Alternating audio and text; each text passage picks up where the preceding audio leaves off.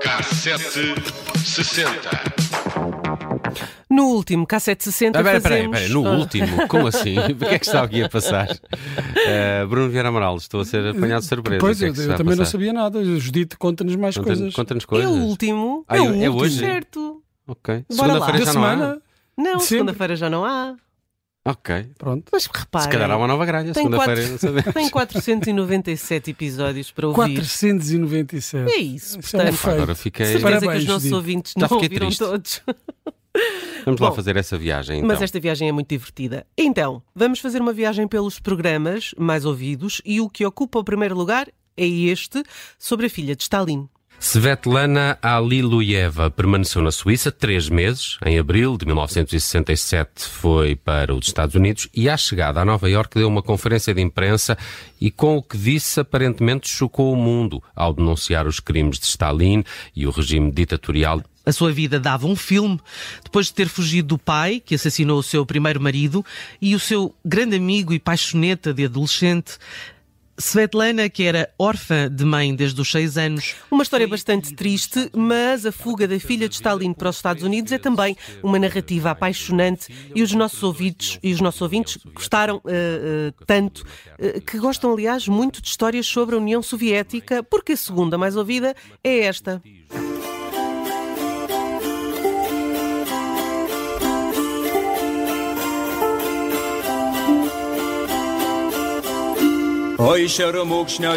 Foi a primeira das repúblicas soviéticas a voltar as costas à mãe Rússia depois de décadas de ocupação. Proclamou a independência unilateral em março de 1990 e, ao fim de sete dias, a União Soviética instou a Lituânia a recuar, ou então enfrentaria as consequências. Eh, Não estavam a brincar. Em janeiro de 1991 lançaram uma operação militar em larga escala, mas os lituanos não desistiram. A 17 de março de 1990, precisamente neste dia há 32 anos, a antiga República Socialista Soviética da Lituânia rejeitava firmemente uma exigência da União Soviética de que renunciasse à sua declaração de independência. Ora, a situação na Lituânia rapidamente tornou-se num ponto sensível das relações entre os Estados Unidos e a União Soviética. Os soviéticos tinham conquistado o Estado Báltico da Lituânia em 1939. Os lituanos reclamaram eh, dessa absorção no Império Soviético, mas sem sucesso. Após a Segunda Guerra Mundial, as forças soviéticas não se retiraram e os Estados Unidos pouco fizeram para apoiar a independência da Lituânia.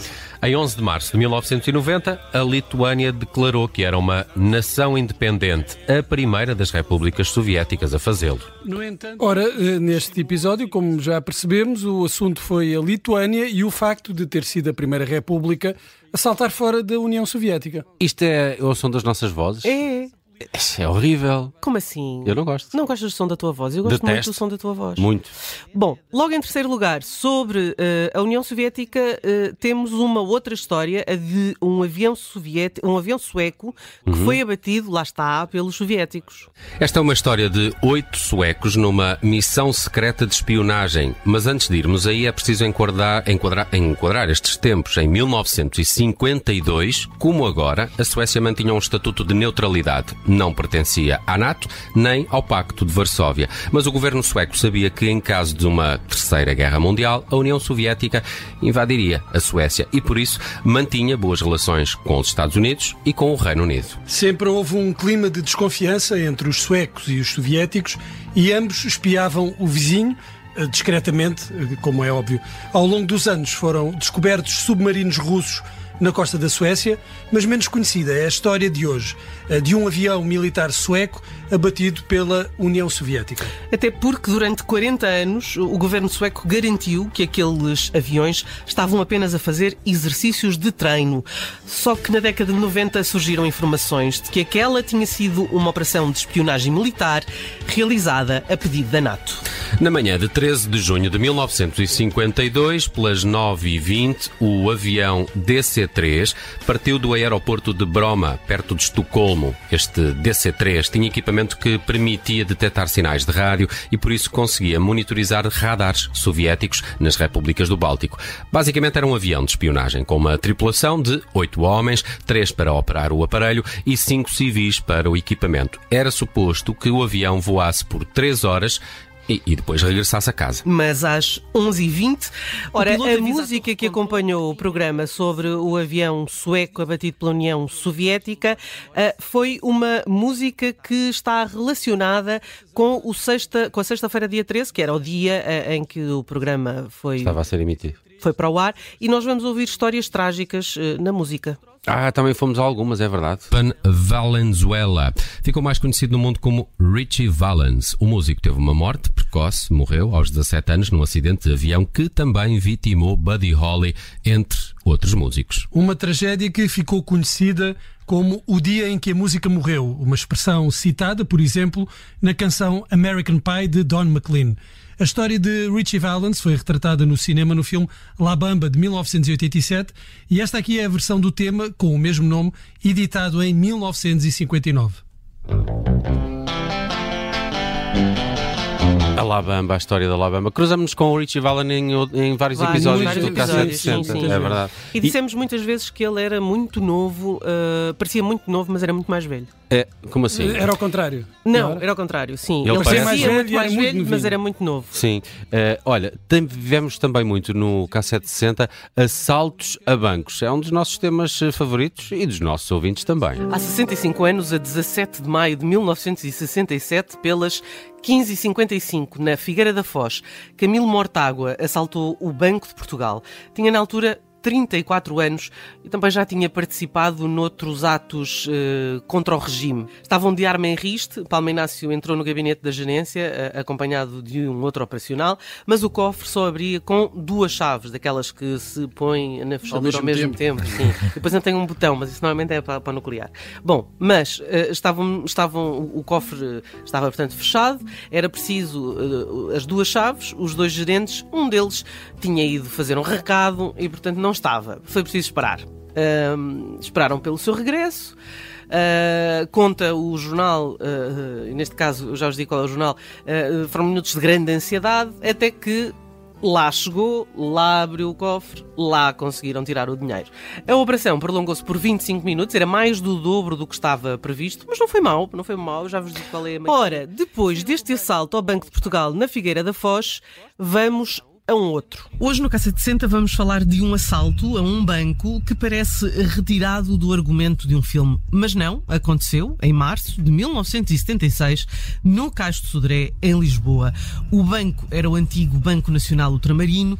Ora, a música no Cassete 60 foi sempre tão importante como as histórias que cá trouxemos e às vezes os temas uh, foram escolhidos uh, em função do tema do programa. E este é um desses casos. Eu escolhi uma música que não é de 76, mas que fala de um assaltante de bancos eh, e que por pouco também não deu problemas eh, com a justiça. Bank Robber é uma canção dos Clash. Ela foi editada em single em 1980 e, e foi hum, gravado depois um vídeo com um baixíssimo orçamento. Tão baixo que alguns dos elementos da banda nem sequer entrou no vídeo. Foram substituídos por dois roadies dos Clash que usavam umas bandanas a cobrir a cara e simulavam assim um assalto a um banco na localidade de Lewisham. Durante as filmagens, os roadies foram mesmo abordados pela polícia, que pensou que se tratava mesmo de um assalto a sério. E eles disseram: não, não, estamos aqui só a gravar um vídeo uh, para os uh, Clash. Bank Robber de 1980, aqui a recordar um outro assalto. Fomos muitas vezes a assaltos e eu descobri no K760 uh, eh, assaltos a bancos que nem fazia ideia. é verdade, é verdade. Este do Caixadré, por, por exemplo.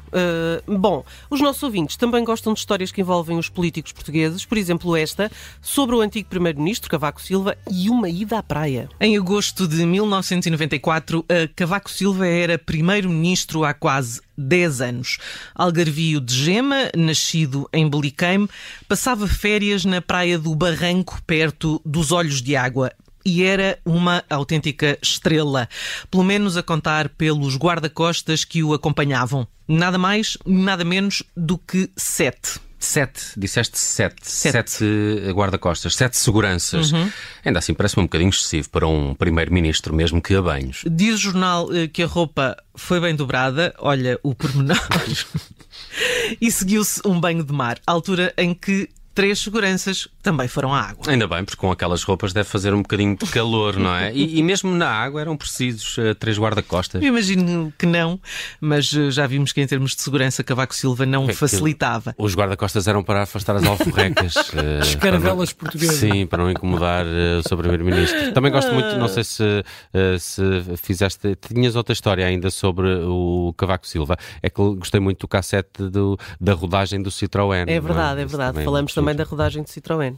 E como falávamos de praia, o Nelson foi encontrar esta história. Fazemos uma viagem mais global e também mais musical por esse ano, 1994, e olha, nessa pesquisa descobri que foi apenas em 94 que o Vietnã recebeu pela primeira vez um concerto de uma estrela do Ocidente desde que tinha terminado a guerra em 1975. Esse espetáculo aconteceu a 19 de janeiro e a honra coube a um senhor que também canta sobre o verão, Brian Adams. Conseguimos falar de Brian Adams sem falar de Cascais. Ah, não sei se não falávamos de Cascais. Não? Se calhar depois. Não sei, se calhar em 500 episódios é, é bem provável. E mais? És tu? Ah, rabo de peixe, é isso que vamos falar agora? É sim. Dramático caso de tráfico de droga descontrolado nos Açores. Morreram já duas pessoas com overdoses na ilha de São Miguel. Um caso sério de saúde pública. Esta é a verdadeira história por trás da nova série da Netflix Rabo de Peixe avisa no trailer que é vagamente inspirada em factos reais. Então vamos aos factos. Não vamos, não vamos porque não temos tempo. Está disponível em podcast e podem sempre ir ouvir este cassete inteirinho porque ainda temos outro sucesso. Diana, Princess of Wales, has been seriously injured in a car accident in Paris. Esta não é uma história sobre a morte da princesa Diana, mas sobre o médico que a socorreu logo a seguir a esse acidente. Foi a última pessoa a ver a Diana com vida e foi também um dos cassetes 60 mais escutados. Um médico dirigiu-se ao carro, conseguiu abrir a porta e olhou para dentro. Ali estavam quatro pessoas, duas aparentemente mortas, sem reação, sem uh, respirar, e outras duas no lado direito que estavam vivas, mas severamente. Neste cassete, a música foi toda dedicada à princesa e às suas cassetes. Em 2017, o Palácio de Buckingham revelou ao público uma pequena caixa com as cassetes de música que pertenciam a Diana. Por lá encontram-se nomes tão diversos como George Michael, Luciano Pavarotti, também amigo da uh, princesa Diana, Rod Stewart, Diana Ross, Celine Dion ou Lionel Richie. No entanto, consta que a banda favorita da princesa eram mesmo os Duran Duran. O próprio vocalista da banda, Simon Le Bon, referiu-se a isso num concerto de homenagem a Diana em 2006, em que disse: Estamos honrados por ser considerados a banda favorita da princesa, porque ela também é a nossa princesa favorita. Ora que bonitos.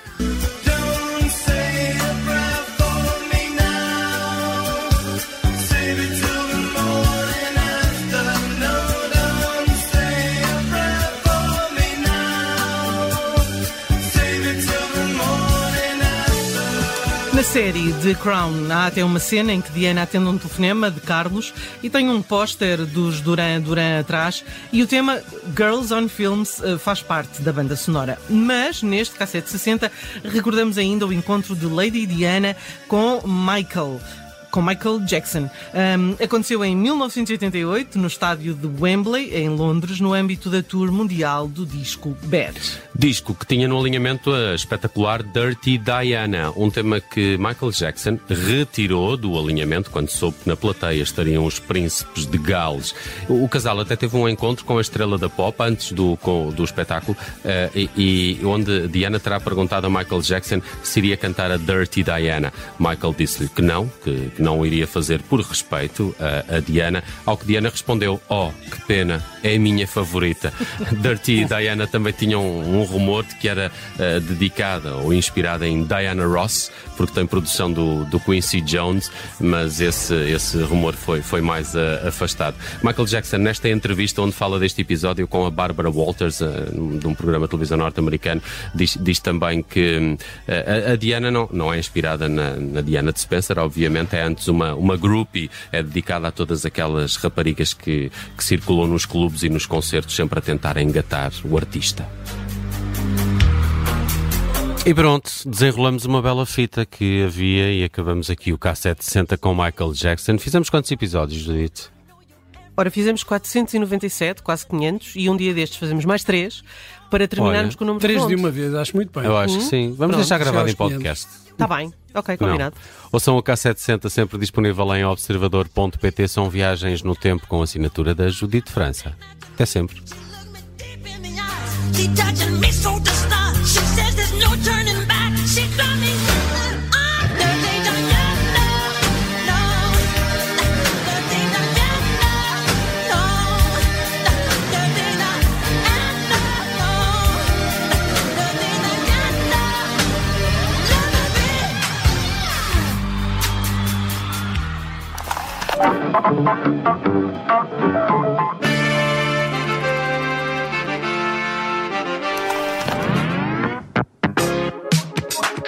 K760